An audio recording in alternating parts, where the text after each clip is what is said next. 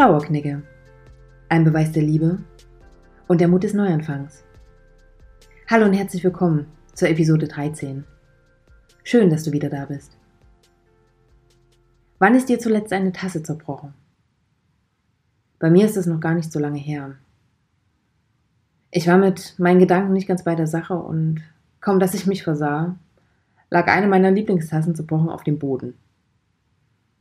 Im ersten Moment war ich natürlich total erschrocken und habe mich auch tatsächlich über mich selber geärgert.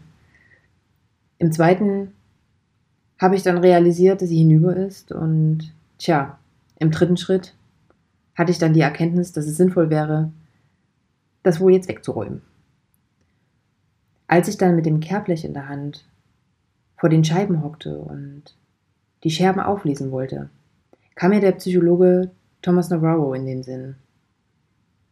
Durch ihn wurde ich auf die japanische Methode der Keramikreparatur aufmerksam. Das Schöne an dieser Handwerkskunst ist, dass die Bruchstellen nicht verborgen bleiben.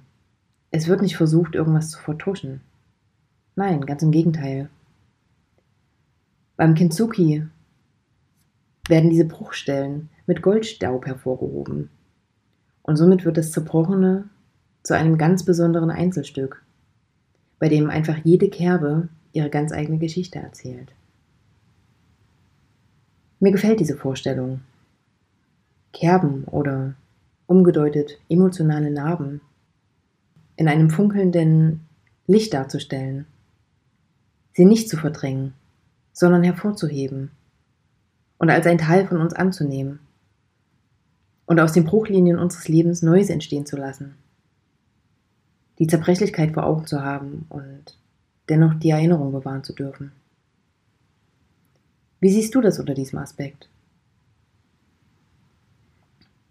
Am Sonntag sprechen wir noch einmal detaillierter über den Psychologen Thomas Navarro und ich gebe dir einen Einblick zu seinem Ansatz. Bis dahin wünsche ich dir eine behutsame Zeit. Alles Liebe, von Herzen für dich, deine Luisa.